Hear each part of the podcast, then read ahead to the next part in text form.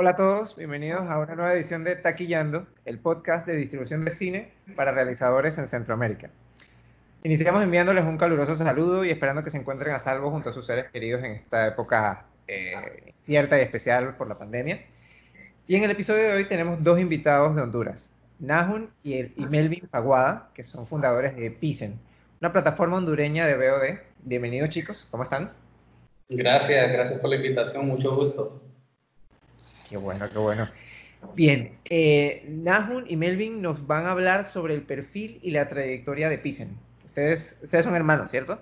Sí, hermanos y socios. Muy bien. ¿Y tienen más miembros dentro del equipo de la plataforma? Sí, somos un equipo de nueve, nueve personas que estamos trabajando en la plataforma. ¿Todos hermanos o son socios? No. no. No, si es un negocio familiar, muy bien, no, no, hay, problema con eso. Vale, leí en su, página web que se enfoca en el cine centroamericano. Cuéntenos un poco al respecto de, ese perfil, o sea, ¿es solo cine de origen centroamericano o es cine hecho por centroamericanos, eh, así sea que estén alrededor del mundo? Bueno, el concepto nació porque en Centroamérica pues, no existía una plataforma netamente donde pudieras encontrar eh, contenido audiovisual de Centroamérica. Era muy complicado. Eh, realmente tenías que saber exactamente, digamos, el nombre del proyecto y andar eh, buscando en YouTube, en Vimeo, lo que necesitabas encontrar. O en el caso de los largometrajes, si por suerte tendrían que llegar a, a Netflix, a las distribuidoras grandes para que pudieras verlo. Entonces nació de eso el concepto, o sea, ¿por qué nosotros no tenemos un lugar donde podamos ir a ver eh, cine de Centroamérica, historias de Centroamérica, eh, darle un lugar también a los productores, a los directores que, que, están haciendo para, para, darle mucha mayor exposición hacia, hacia afuera también. Entonces, no pensar en que eh, tenemos que llegar a, la, las distribuidoras grandes, sino que también tenemos lo, lo nuestro y, y, y de eso pues nació el concepto. Vale, muy bien. ¿Y desde qué fecha eh, inician operaciones? Bueno, nosotros iniciamos operaciones en el mes de mayo, pero la idea, Pixen nació como desde el 2016. Desde esa fecha, pues nosotros hemos empezado a, estructurar la idea, a buscar inversión, a buscar fondos para levantar el proyecto. Hemos cambiado pues eh, los diferentes modelos para ver cuál es el que podría convenir mucho más para los productores desde esa fecha pues hemos empezado, ya eh, salimos pues al aire en el, en el, mes de mayo. Vale, ¿y actualmente están disponibles en, en toda la región? ¿Desde dónde se puede accesar? O sea, ¿desde cualquier sitio o solamente desde Centroamérica? Eh, de, cual, de, cualquier sitio se puede accesar.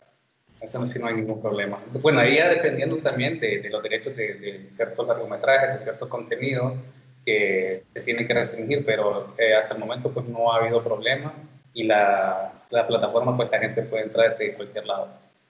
O sea que, por ejemplo, si alguien tiene un proyecto y, y desea pasarlo en la plataforma, pero que esté de manera geolocalizada, por lo menos en Centroamérica solamente, ¿eso es algo posible? Es posible, sí. Nosotros podemos ya geolocalizar los proyectos, poner las restricciones. Muy bien, muy bien. ¿Y el modelo que, que, manejan es de suscripción o tienen también un modelo transaccional? ¿Cómo, cómo lo tienen establecido? Sí, ahorita estamos trabajando en los dos modelos. En el modelo de renta, que es el que vamos a salir también para tener un catálogo mucho más grande, y el modelo de suscripción, que es el que, como lo estamos manejando, van a ser 30 proyectos al mes. Entonces, mensualmente vamos a estar variando el catálogo de, la, de los proyectos para darle más variedad pero igual en el catálogo de renta la gente tiene la opción de, si quiere ir a ver algún proyecto, pues ahí puede ir a buscar. Muy bien. Eh, yo accesé a la plataforma desde el sitio web, o sea, desde la página eh, en, mi computadora, pero me quedaba la duda de si también contaban con una aplicación o, o, tienen pensado tener una aplicación o esperan que solamente sea exclusivamente a través de dispositivos de laptop, por ejemplo. Hasta el momento estamos con web, pero sí nuestra visión es hacer la aplicación, pero necesitamos también como tener mucha mayor información si la gente está eh, entrando más de su celular, de su tablet o desde el televisor. Entonces nosotros ahorita estamos pues recabando información para ya luego salir para, para OTT o, o, tenerlo dentro de la aplicación. Muy bien. Y bueno, en, el caso de Pisen, eh, ahora que me dices que, iniciaron en mayo, hablando del de, periodo de pandemia en la que estamos, eh, siendo una plataforma joven que, entra en un mercado donde hay jugadores de diferentes niveles ya establecidos, eh, tenían en mente un, y, en una época en la que pues todo el mundo está ya como que más atento a, los espacios que hay para, invertir su tiempo porque no pueden salir, eh, ¿qué exactamente o cuál era ese gancho con el que buscaban o buscan diferenciarse del resto de plataformas? Pues sí, tiene mucho gusto, César. Te saluda Melvin. La verdad que muy buena pregunta por el plus que nosotros pues valoramos. Eh, Pixen eh, pues ha llegado con ese elemento diferenciador que es el producto nostálgico. Que vos sabés que cuando vos estás en tu país y no sé, el, callo pinto, la comida típica de tu país, en, la, nuestra, la baleada, la pupusa, pues la comemos casi todos los días, pero una vez que salimos de nuestros países y la encontramos en otro país, es como que me quiero ese plato, es un elemento psicológico que funciona en nosotros, que nos hace falta aquello que ya no tenemos, ¿me entiendes? Y, y, y, escuchar pues eh, aquel lenguaje de, de, Costa Rica, el, pura vida más, el, el, hondureño, el catracho, el panameño, ¿me entiendes? El, canal, tantos eh, lenguajes centroamericanos que cuando estás afuera es como, hey, este brother es de Panamá, hey, este es de Nicaragua, ¿me entendés? Y cuando ya lo ves reflejado en la pantalla, es como que te, te, nace o te, te, te, sentís parte y eso es lo que nosotros queremos, llegar a los hogares de aquel compatriota centroamericano que está residiendo en el extranjero por medio de Pixel. Claro, no es una experiencia muy sensorial desde el punto de vista audiovisual. para que quien sea, donde sea que esté siendo centroamericano, pues tenga un vínculo, ¿no? Eso, eso está interesante. Muy bien, hablemos un poco del catálogo entonces de, de, Pixel. ¿Alrededor de cuántas películas manejan? O sea, no tiene que ser una cifra exacta, pero si tienen un estimado de cuántas manejan dentro del catálogo. Dentro de nuestro catálogo, entre documentales, cortometrajes, largometrajes, tenemos alrededor de unos 45 proyectos Estamos pues en la etapa también de estar adquiriendo contenido. Eh, no hemos subido también como unos 30 proyectos más que tenemos que seguir alimentando. Estamos pues también eh, contactando productores porque esa ha sido también una de las partes complicadas de, de, de Pixing. Bueno, complicada y ha sido una ventaja por la cual nació también. Porque al no tener como una industria súper estructurada en Centroamérica, eh, se nos hacía, sabíamos de que a lo que entrábamos, que teníamos que ir buscando productor por productor, haciendo ese trabajo de hormiga. Entonces eso también fue como lo que nosotros dijimos, que aquí también hay una oportunidad porque nadie, aunque no lo creas, era como un trabajo que nadie quería hacer. Porque estar buscando tantos productores y, que no hay tanta información del cine centroamericano, entonces nosotros fue que ahí dijimos, debemos de empezar nosotros con esta parte y empezar a contactar a los productores y de eso pues hemos empezado a hacer una base de datos súper grande también de, de contenido que, que, existe de la región y empezamos a contactarlos y eso ha sido pues una experiencia eh, difícil pero, pero súper beneficiosa también para nosotros. Sí, te, lo creo totalmente, me puedo imaginar lo titánico que debe ser eso. Pero qué bien, qué bien que se hayan dado esa tarea porque, porque es algo necesario ¿no? dentro de nuestra región. Es, es algo bastante necesario y me hablaban de diferentes formatos. O sea, que en la línea, digamos, editorial de la plataforma manejan todo tipo de géneros, todo tipo de formatos, eh, manejan diferentes lenguajes, o sea, tienen, por ejemplo, eh, además del español, lenguas nativas de cada territorio. Sí, fíjate que en ese sentido, pues nosotros no nos hemos metido como a, la, a ser tan estrictos. Nosotros lo que queremos es darle, pues, el, el nombre, digamos, tenemos contenido en inglés, pero dirigido por hondureños, dirigido por costarricenses, que también para nosotros eso es algo que, que ir a poner tu nombre en, eh, afuera es algo súper eh, de orgullo. Entonces, en cuanto a los géneros también, al ser tal vez como una, una librería, un catálogo, no nos queremos como eh, decir, ok, solo vamos a tener este tipo de género, porque entre la variedad es lo que nosotros queremos dar a la gente. Entonces, que la gente pueda entrar a la plataforma y elegir lo que ellos deseen. Entonces no, no somos tan estrictos en ese, en ese sentido de solo vamos a elegir eh, X género. Vale, muy bien. Y, y, en cuanto a la rotación, o sea, sé que tienen un, un, mes ¿no? de, de, haber iniciado, pero ¿cómo, ¿cómo, lo tienen contemplado? ¿El contenido, aparece contenido nuevo cada mes? ¿Aparece, eh, ¿Se cambia el contenido anterior por, por nuevo o se mantiene en la plataforma? ¿Cómo, cómo Exacto. La manera como lo vamos a manejar es si vamos a estar variando el contenido de los 30 proyectos que siempre van a estar, bueno, no siempre van a estar, eh, va a ser algo que, que, siempre va a ser contenido nuevo mensualmente. Entonces, esa es la manera como nosotros vemos que podemos atacar, porque también uno de los problemas es también que no hay como eh, bastante contenido, entonces tenemos que jugar con, con, con ese, en ese sentido con, el, con lo que tenemos, eh, con lo que podemos adquirir. Entonces, en esa variedad hay bastante. Pues, es un poco complicado también porque eh, ellos ya tienen, digamos, eh, derechos vendidos, que eso también ha sido algo de lo problemático también de la región, que, bueno, creo que ha sido como la debilidad también, y tal vez no sé si en, experiencia o cómo llamarlo, porque cuando se hace un un proyecto, digamos un largometraje, muchos vienen y venden todos los derechos a X distribuidora o a X canal, a X televisora, y eso le cierra las puertas a, a, poder vender, digamos, el derecho digital, que hay otras distribuidoras que lo tienen, pero no lo usan. Entonces le cierran la puerta a, a tal proyecto para poder seguir generando ganancias. Claro, sí, hay, hay todavía un poco de, desconocimiento en lo que tiene que ver con, principalmente con los derechos digitales, ¿no? Ahora que, los productores, digamos, tienen más participación, antes había más control de un agente de ventas o, un distribuidor de, la película, pero ahora siendo el productor, eh, ese desconocimiento a veces hace que limite las, posibilidades de, los proyectos, de, sus propios proyectos.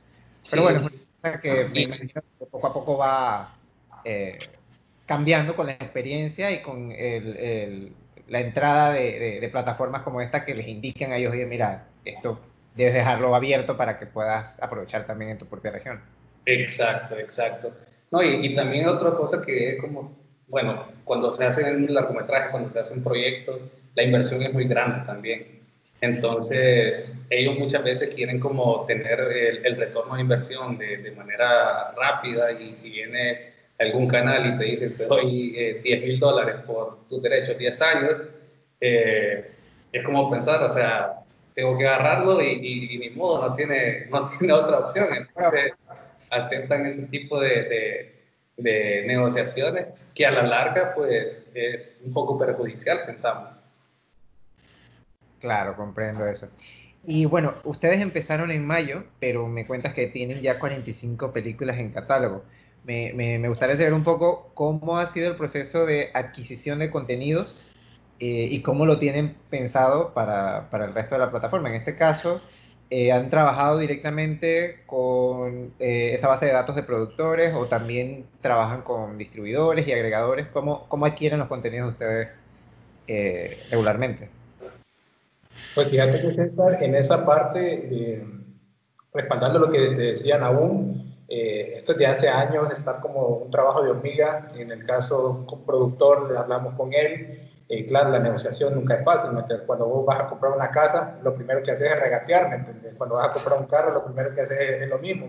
Es igual en, en, esta parte, al final todos estamos buscando pues eh, como nuestro pedazo de pastel, pero también lo importante es pues que al final es una ayuda de todos, ¿me entiendes? Este es un trabajo de equipo de tanto los productores, la plataforma, el público, ustedes, los medios de comunicación, eh, todo es un trabajo en conjunto. Y mm, para llegar a cada uno de ellos, de los productores, pues cada cultura es diferente, ¿me entiendes? Panamá, Guatemala, Nicaragua, la nuestra, eh, Costa Rica, todos son diferentes y manejan pues diferentes tipos de, como de negociación, si se puede decir así. Entonces eso es lo interesante que vas a cada país y es una negociación totalmente diferente, ¿verdad? O sea, te cambia todo el escenario, lo que tenés que ir a, preguntar, a decir o, cómo lo tenés que manejar.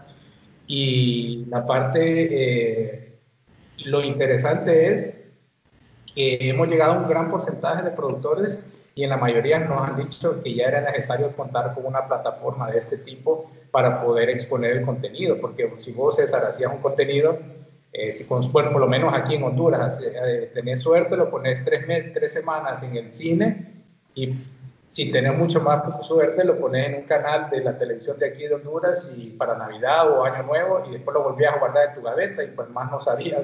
O si venía una escuela y te pedían la película y tenías que darla. O sea, era bien complicado. Pero ahora, pues ya que ya tenemos uh, la plataforma, eh, ese es el, el objetivo principal, ¿verdad? Poderle exponer y es como, vamos con César, César, mira esta, esta, esta posibilidad, ¿te interesa? Sí, me interesa. Y viene César y dice, fíjate que conozco a tal, eh, a tal amigo, fíjate que a él le gustaría, bueno, dame un contacto. Y así hemos estado, desde poco a poco, pero, pero bueno, tenemos bastante eh, una base de datos, gracias a Dios, y pues ahí vamos, poco a poco. Y también, agregando lo que decía Mel, y habías preguntado si hacemos eh, con distribuidora, si ahorita también estamos con él y creo que, que va a ser súper beneficioso porque hay mucho contenido que, que, también ellos lo tienen como guardado. No sé si es porque es centroamericano o algo, entonces es complicado moverlo en comparación si tenés como un catálogo, eh, no sé, europeo, eh, norteamericano.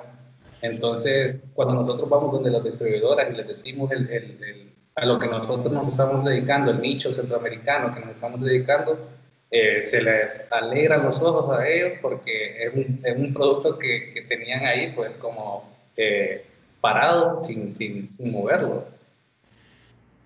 Claro, no, a mí me, me, parece genial. Yo siempre comento con amigos, yo viví un tiempo en Inglaterra y me llamaba la atención de que solo dentro de Inglaterra me encontraba con más de 10 plataformas, fuera de los grandes eh, espacios de Netflix, Amazon, Hulu, etc. Y cuando miraba hacia Centroamérica, no contaba con, nada casi. Entonces era definitivamente algo que necesitaba hacerse y me parece genial que pues ya ustedes lo hayan puesto eh, en marcha.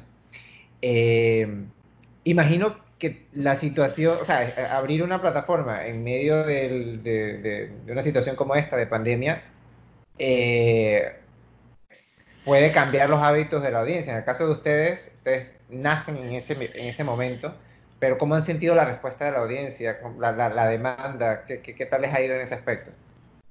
Fíjate que ha sido súper interesante. Eh, a, la, a, la, gente pues está entrando bastante a la plataforma, le está llamando mucho la atención.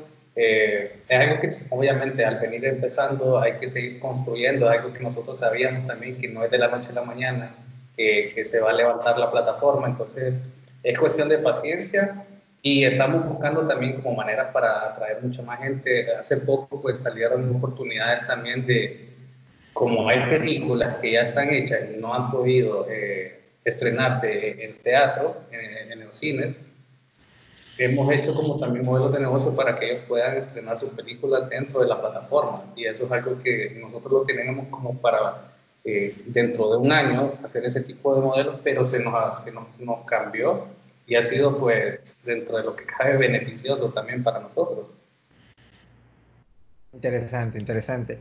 Y, y una pregunta ahora que mencionas esto, eh, ¿ustedes tienen algún tipo de relación o de alianzas con, con, festivales, con cadenas cinematográficas? O sea, por lo menos en Estados Unidos se ha dado el caso de que algunos cines han montado su propia plataforma o han hecho alianzas con, eh, con festivales y en, conjunto pues usan una plataforma para mostrar contenido. ¿Ustedes tienen o han pensado desarrollar alianzas con, con, festivales? Hasta el momento con quien tenemos, eh, no alianza exactamente, pero una buena relación es con el Festival Ícaro de Guatemala y con el Festival de, del Heraldo de acá de, Honduras. Eh, y estamos también pues en esa parte de, como también el, equipo es, es, pequeño, tenemos que ir como por, par, por partes, poniendo cuáles son los objetivos más importantes ahorita, pero sí está dentro de los planes empezar a hacer ese tipo de alianzas con, con los festivales, con distribuidoras, porque eso o sea, es el, el, el core del negocio para tener el, el, contenido y un buen catálogo para, para ofrecer. Muy bien, muy bien. Y en cuanto a mercados, eh, ¿ustedes tienen algún tipo de, o sea, Ahorita exactamente todo está digital, así que no, no, no podemos hablar de tener presencia en un mercado, pero Eh, ¿Ustedes tienen planteado también tener presencia en, mercados de cine o eh, recaen más en eh, la presencia de los agregadores y distribuidores que van a esos mercados? Sería más con los distribuidores, porque ellos ya tienen pues el, mecanismo y nosotros sería pues entrar a algo que, que sería nuevo también para conocer, sería mucha eh, inversión, entonces mejor con, con, quien ya conoce el, el, negocio ir y, juntarnos con ellos. Claro, claro. Muy bien. Y cuéntame un poquito, digo, en este mes, eh, que me imagino que deben estar haciendo análisis de cada cosita que, que, que pase en la plataforma, ¿a qué comportamiento han visto? Eh, ¿Notan que hay un género que se mueva más que otro o, no sé, algún formato que la gente prefiera más que otro, porque con la apertura de las plataformas, para mí, eh, eh, hay muchos que siempre ven como que las complicaciones que hay de, que si se puede estrenar a tiempo o no, eh, para no chocar con los cines y, demás, pero me parece que en cuanto a oportunidades, le está dando espacios a formatos que antes, pues quizá no tenían tanta oportunidad, el, documental, el cortometraje, ahora el seriado ustedes eh, perciben que la gente va por, formatos diferentes a los habituales del cine o, cómo lo están eh, notando? Fíjate que casualmente esa respuesta la, hemos tenido y nos ha cambiado mucho el, pensamiento porque nosotros también éramos de, ok, lo que queremos es dar largometrajes, dar películas, que eso es lo que eh, va a mantener la plataforma, pero el género documental eso es lo que más está consumiendo la, la, gente, los cortometrajes también. Eso es algo que nosotros no realmente no esperábamos. Y creo que eso se debe también a la poca información que hay de las historias centroamericanas. Entonces la gente cuando quiere conocer algo de, de, de, su país, cuando quiere conocer algo de, temas, eh, puede ir a la plataforma y eso es algo que realmente le, le interesa y es algo que nosotros también a futuro queremos invertir también en la parte documental, en las historias, porque, bueno, creo que eh, nosotros lo, vemos como un mercado realmente nuevo, que no se ha tocado las historias centroamericanas y son muchas las que falta por contar y bueno, el, lema de nuestro, del eslogan de Pixen es nuestras historias. Entonces nosotros en la, en la parte documental es algo que nosotros realmente queremos apostar también. Claro, claro y, tiene sentido porque, ah, para mi percepción, eh, siento que el formato de documental y el formato de cortometraje incluso se hacen más que los largometrajes regulares. Entonces, habiendo tanta, tanta oferta que no, que no tengo un espacio para, para lograr llegar a las audiencias es, complicado. Y, sé que hay interés. Entonces, es bueno que, que se note que, que eh, en un primer mes ya están mostrando, o sea, las audiencias ya están mostrando interés por ese tipo de, contenido. Y cuéntame algo, eh, ¿series? ¿Tienen alguna serie? ¿O están ahorita buscando series también? ¿O, todavía ese formato no lo manejan dentro de la plataforma? Ah, estamos buscando, bueno, el, otro mes ya vamos a estrenar también la primera, que es una serie salvadoreña, que habíamos hablado con, Edson, se llama la persona, eh, tuvimos la reunión y él nos había comentado que, se quedó con una serie hecha de, artistas salvadoreños que la iba a estrenar, pero por la pandemia no, no ha podido. Entonces, esa va a ser una de, las primeras series que vamos a tener dentro de la plataforma. Y eh, súper interesante, la verdad, esa, esa, serie. Entonces, te la recomiendo y para que la recomendes a la gente que pueda ir a, a, verla. Claro que sí, claro que sí, con gusto. Y bueno, eh, otra pregunta, ¿animación? ¿Tienen animaciones también? Sí, sí, también tenemos animaciones. Súper, súper. Y bueno, ya para cerrar, así una pequeña reflexión, ¿cómo están viendo el cine centroamericano? Entiendo que ustedes también son realizadores, entonces en el periodo en el que llevan desarrollando la plataforma y pues también en, sus actividades como realizadores, eh, ¿qué, consideran ustedes que, eh, que, está pasando? ¿Están viendo una evolución? ¿Están viendo que, pues, todavía faltan ayudas. ¿Qué, piensan que, en qué, en qué estado piensan que está ahorita el cine centroamericano en general? Nosotros vemos que realmente sí hay un cambio bien drástico para, para bien. Los proyectos que hemos estado viendo, con los que hemos estado negociando, son proyectos que, bueno, ya está nuestras madres de Guatemala, ganadora ahí en Cannes, que esa es, o sea, es algo súper grande. Eh, creo que también habría que verlo como por país, exactamente.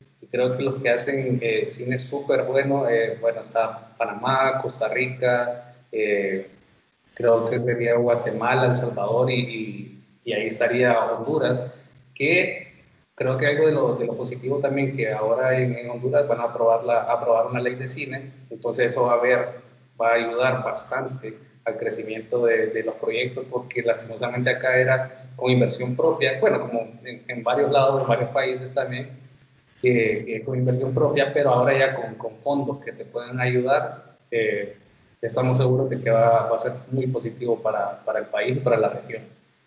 Claro, sí, eh, pues va a ser muy beneficioso y, y, puede permitir expandir ¿no? lo que es el cine en general, no solo de Honduras, sino de Centroamérica. Sí. Vale, bueno chicos, eh, muchas gracias por, por, esta información. Ahora, eh, como saben, tenemos un, un, espacio que se llama ¿Por qué nadie me dijo? Eh, y nos gustaría saber desde su punto de vista, ¿no? tomando en cuenta el contacto que están teniendo con, con realizadores de diferentes territorios, a pesar de que son todos de una misma región, quizás son muy distintos en idiosincrasia, eh, en modelos de trabajo y de, de comunicación incluso. Entonces, eh, y en otros casos son eh, muy similares. ¿Qué, usted, ¿Qué elementos ustedes encuentran eh, que caracterizan el cine centroamericano? Si nos, pudiesen dar, digamos, tres adjetivos que, que describan para ustedes el cine centroamericano. Pues fíjate que básicamente, eh, te lo hablo en el caso de Honduras, eh, las historias, como te decían aún, o sea, tenemos tantas historias en nuestros países eh, que, que, merecen ser contadas, ¿me entendés? O sea, historias de próceres, historias en eh, lugares turísticos, historias como cuentos y leyendas, ¿me entendés? Esas, esas eh, historias urbanas que, que pues, ¿me entendés? Que de hecho se llevó al cine La Llorona, ¿me entendés? Acá es una leyenda urbana y... Claro ¿Me entendés? Igual ustedes, el canal de Panamá, que hay, una, hay, hay, hay algo súper bueno de eso, toda la historia, lo que encierra atrás. Pero yo creo que Centroamérica tiene bastante potencial para, para poder exponer no solo las cosas negativas que se hablan de nuestros países, de tanta negatividad, y a pesar de la, del momento que vos decías que estamos viviendo, pues son momentos difíciles, pero también son momentos de oportunidades, y esta es una oportunidad para que todos pues eh, saquemos lo mejor de nosotros y, pues podamos salir victoriosos de este momento. Genial, genial chicos. Muchas, muchas gracias por compartir con nosotros hoy.